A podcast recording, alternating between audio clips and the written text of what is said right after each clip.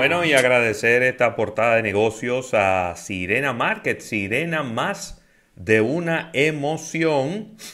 Y bueno, Rafael, eh, una buena noticia.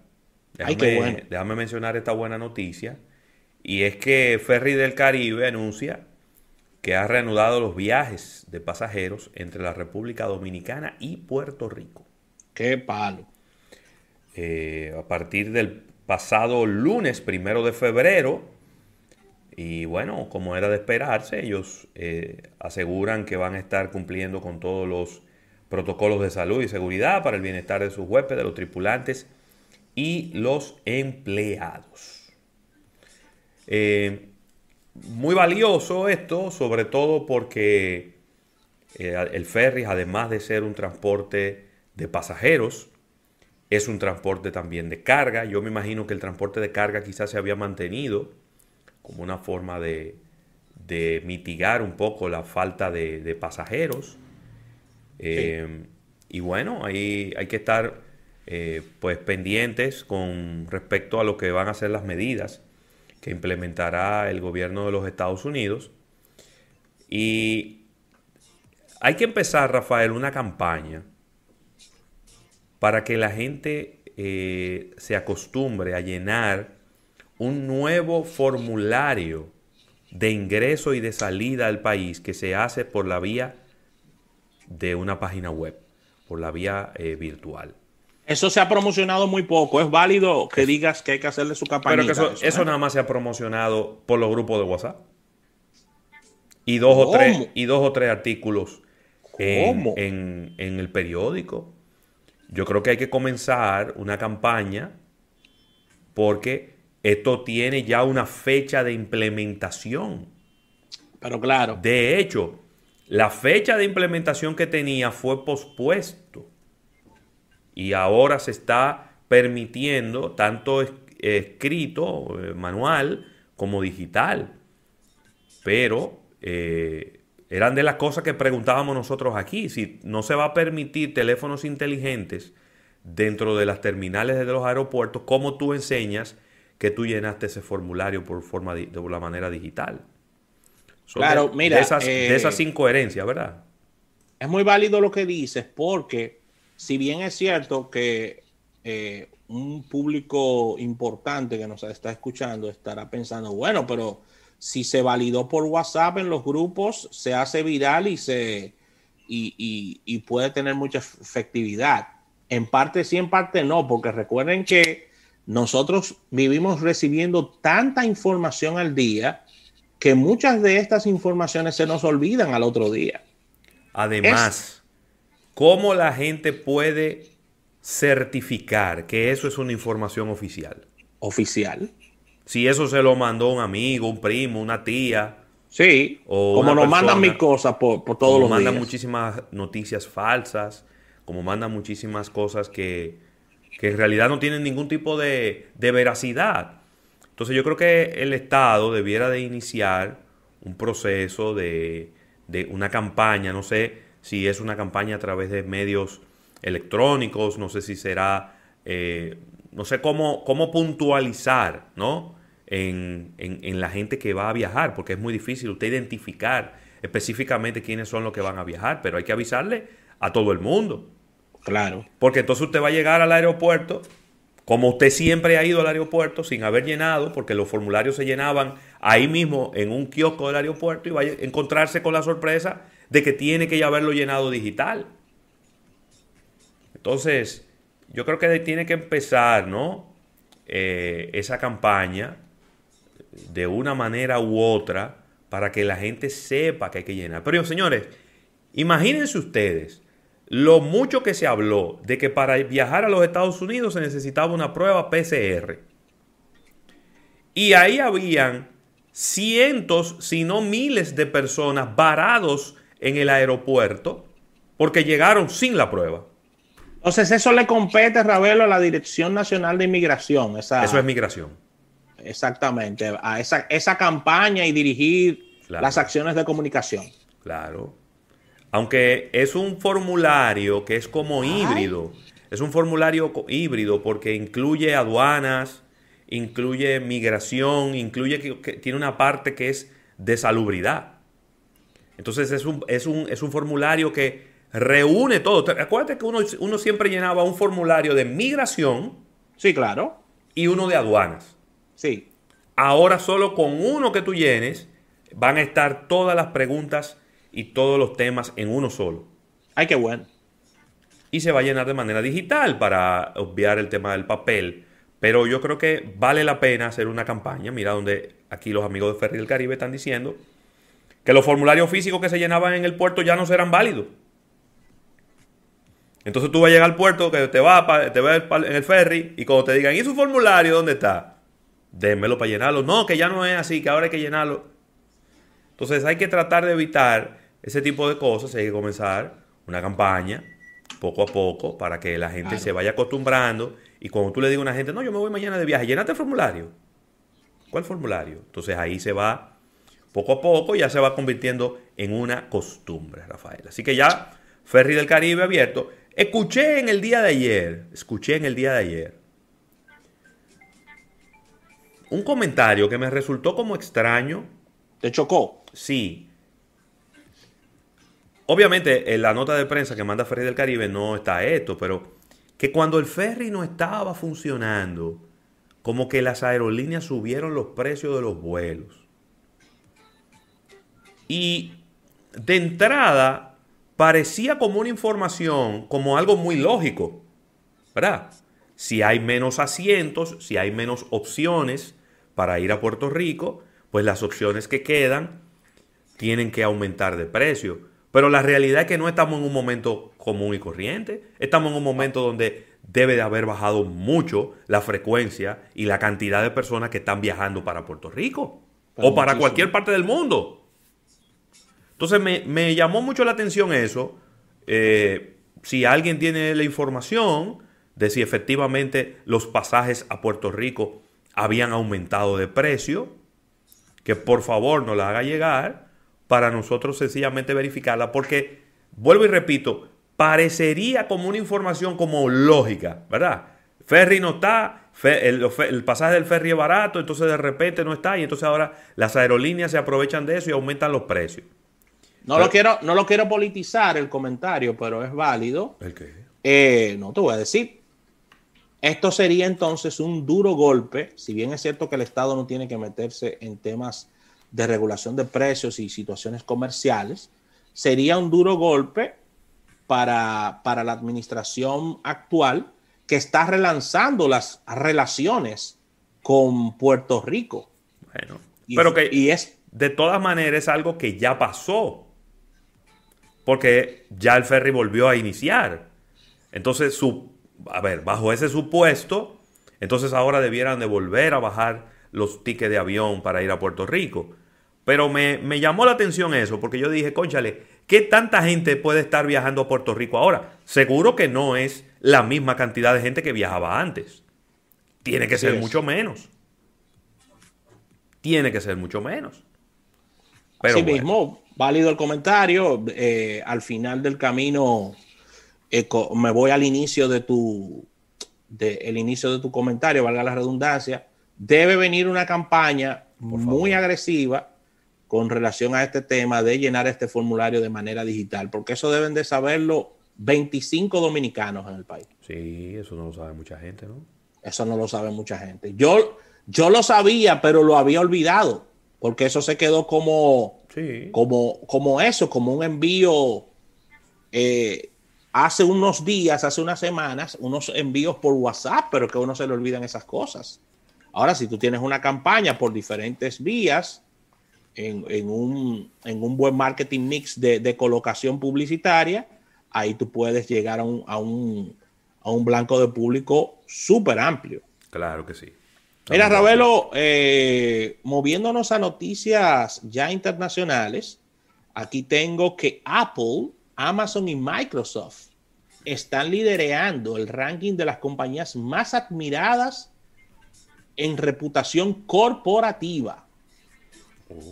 Sí, la única, en el caso de este ranking, la única empresa eh, española que aparece es Telefónica Estamos hablando de que este ranking lo ha hecho nada más y nada menos que la revista Fortune, eh, que eh, está presentando este ranking donde eh, se presentan las, empresas más admiradas desde el punto de vista corporativo. Y en el top 10, vamos a ver, aparecen Walt Disney, Starbucks, Berkshire Hathaway, Alphabet, JP Morgan, Chase, Netflix y Costco, Costco Wholesales. Así que ahí está este, este listado. No me lo detalla. Oigo, oigo mucho, oigo más o menos las mismas empresas que han... Del año pasado. Que han estado en años anteriores, ¿no? Que sí. está Alphabet, que es Google. Ahí está JP Morgan Chase, que es eh, probablemente el banco más, más grande y más importante de los Estados Unidos. No necesariamente banco comercial, pero sí institución financiera. Eh, también está como bien decías, Microsoft, Apple, Amazon, está eh, Costco. Costco es, Un, Costco es un almacén. Un almacén. Inclusive creo que creo que es la misma casa matriz de PriceMart. Creo que es lo mismo. Creo que ellos tienen marcas para Latinoamérica y tienen marcas para, para Estados Unidos. Son como clubes, ah, eh, un, supermercado, un almacén para que la gente se suscribe y que consigue productos ahí a, a buenos precios. Me llama, me llama la atención Costco eh, dentro de ese grupo, porque fíjate que ahí no está Target, en ese top 10 no está Target, no está Walmart, no está ninguna de esas. Están en el listado de las 50 primeras, pero, no, están, no, están, en el top 10. Pero Costco está en el top 10. Por encima de Target y por encima de Walmart. Entonces, los tres primeros lugares: tercer lugar Microsoft, Amazon segundo lugar y primer lugar Apple en este ranking de la revista Fortune. Esto es nada más y nada menos que compañías eh, más admiradas en reputación corporativa. Y mira, déjame darte un dato, ¿eh? ¿El qué? Es notable en el caso de Apple y de Amazon que estén en estos lugares tan, diríamos, tan fuertes, uno y dos, porque ellos han tenido muchos problemas y muchas situaciones de demandas, eh, temas también de situaciones eh, con, el Estado o con diferentes estados. Pero eso no ha mermado su, su, su reputación frente al su Su reputación, es verdad. No, no, no. No la, no la ha mermado. Y mira, Rafael, déjame. Traje esta noticia para que usted vea cómo es que se maneja un CEO de una empresa. ¿Cómo? ¿Cómo es que se maneja un CEO de una empresa de verdad? Hablábamos ayer, y antes de ayer creo que también lo habíamos mencionado, cómo en Australia le están por dar una patada por el trasero a Google. Sí. Cómo inclusive el primer ministro australiano dijo públicamente, no, pero si Google no está aquí no hay problema, porque nosotros con Bing podemos tener nuestro buscador aquí, no, claro, tenemos, no tenemos ningún inconveniente. Pues Sondar Pichai, que es el CEO de Alphabet, se montó en un avión y arrancó para Australia. Eso es. Un avión privado, ¿eh? Bueno, privado, público, como tú, como tú lo quieras. Él se montó en un avión arrancó para Australia. Y de una vez dijo el primer ministro australiano, Scott Morrison. Ay, apellido Morrison. Bueno. Que tuvo una reunión constructiva con sondar Pichai sobre una potencial nueva ley que se pudiera eh, ya estar en la legislación australiana. Claro. Eh, el pasado mes de diciembre, en el Parlamento, se pasó una propuesta de ley que de aprobarse le requeriría a las plataformas digitales pagarle a los medios locales cuando ellos publiquen sus enlaces en las... Eh, Óyeme, es todo que le van a cobrar. Bueno, en las, búsquedas, en las búsquedas, en los sistemas de noticias, en todo eso. Entonces, ya Google había dicho el año pasado que esta ley le daría a los medios australianos una ventaja unfair, eh, injusta. Injusta. En lo que respecta a su relación con los otros medios. Pero yo lo que, lo que yo creo que ellos no están mirando, los amigos de Google, es que esto va a ser una cascada. Si eso se aprueba en Australia, eso va a dar pie a que eso se apruebe en muchos otros países. Claro, eso, eso es prueba piloto ahí. Ok. Pero mira cómo agarró de una vez Sondar Pichai, se montó un avión arrancó para Australia. Y dijo, déjame sentarme con este hombre. Claro. Porque al final de la historia, el primer ministro australiano no tiene el, poder de darle para atrás esa ley. No, eso es el Parlamento australiano. Eso es el Parlamento australiano. Pero entonces, ¿qué usted hace? Usted se pone adelante. Estamos aquí. Nos interesa el mercado australiano. Vamos a buscarle la vuelta. Vamos a buscarle la vuelta a esta situación. Facebook no se montó un avión y arrancó para allá. Pero Google sí. Sí. Entonces, por eso es que yo a veces digo, usted no puede sentarse en su trinchera a, mandar nota de prensa diciendo que lo que está diciendo fulano no es así. No, montese en un avión y arranque para allá. Y siéntese a hablar con ellos. Porque con nota de prensa no se resuelven los problemas. Es en una mesa de negociaciones, hablando frente a frente. Ahí es que se resuelven los problemas. Así que Google está en eso, porque tú puedes estar seguro que él debe haber pedido, eh, pásenme cuánto es, cuánto que nosotros nos ganamos en Australia. Y cuando le pasaron el número, dijo, ajá, y vamos a perder esa bicota. Esa bicoca la vamos a perder. No. Mira, para quienes, para quienes no lo saben, Australia, aquí tengo el censo 2020, estamos hablando de unos 25 millones 637 eh, mil habitantes. Óyeme, Ravelo, Australia es tan grande que es 3.2 habitantes por kilómetro cuadrado. De lo grande que es Australia, down under. Y oye, ¿cuáles son los ingresos per cápita a ver. No, perdón. El ingreso per cápita anual es de 59 mil dólares, a ver. Sí. 59 mil dólares el ingreso per cápita en Australia. Todo el mundo. Mucha gente con dinero en Australia, ¿eh? Sí, el ingreso per cápita es altísimo. Mira, todo el mundo, todo el mundo poniéndose donde el capitán lo vea. Mira, ahí está Satya Nadella, que ya dijo que Microsoft nunca eh, nunca estaría como diciendo que se va de Australia y que ellos apoyan el plan de hacer que las plataformas digitales paguen por las noticias. ¿Verdad?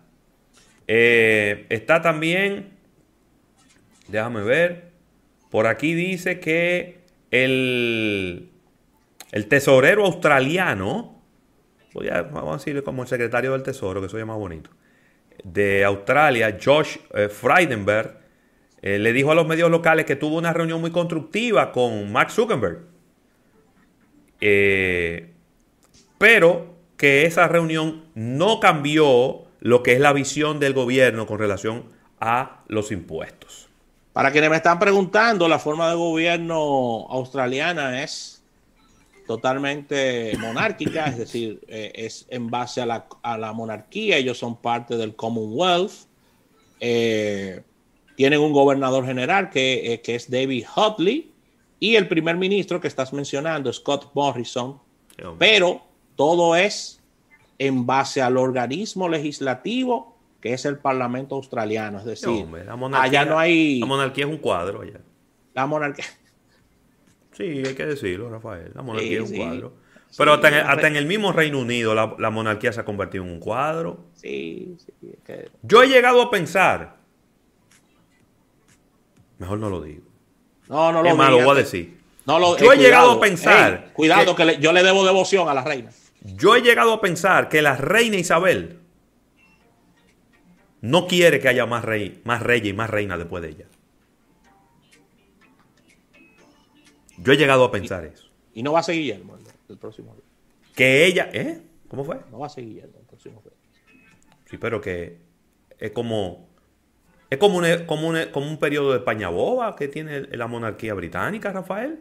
Está en pandemia la, monarquía. Sí, pero el mundo entero está en pandemia, pero ella tiene que ponerse donde, donde, donde la gente, donde sus súbditos la vean. No me gusta lo que está pasando con la monarquía. Y por eso es que también hay que ponerle techo de edades también a los monarcas. ¿Cuántos años que tiene la reina? 94. Está bueno ya. 94. Ella tiene nueve de más de lo que debió de lo que debiera tener ahí siendo reina. Un rey, después que, paso, después que un rey pasa de, los de los 85 años, ya no debiera estar. Y creo que es mucho, es mucho 85, ¿eh? Pudiera ser 80, pudiera ser 80. Es mucho. Sí, es mucho, mucho tiempo. Una gente ahí. Eh, todas las responsabilidades que tiene. Pero bueno. Es que, es que todos se lo llevan a ella. Por tú estoy hablando. Aunque sea para. Aunque sea por. No, es que se lo llevan. Ella, aunque sea para cumplir, pero se lo llevan. Sí, pero hay que llevárselo. Claro. Hay que llevárselo porque, a ver, ningún primer ministro quiere que la, que, la monarquía esté en contra de, de, ellos. no, y además es que eso está... Es que hay mucha influencia, Ravelo. Sí, además eso está muy eso está muy arraigado ya en la cultura de ellos. Vamos a poner, vamos a poner un rey, un rey joven, una reina joven ahí. Sí.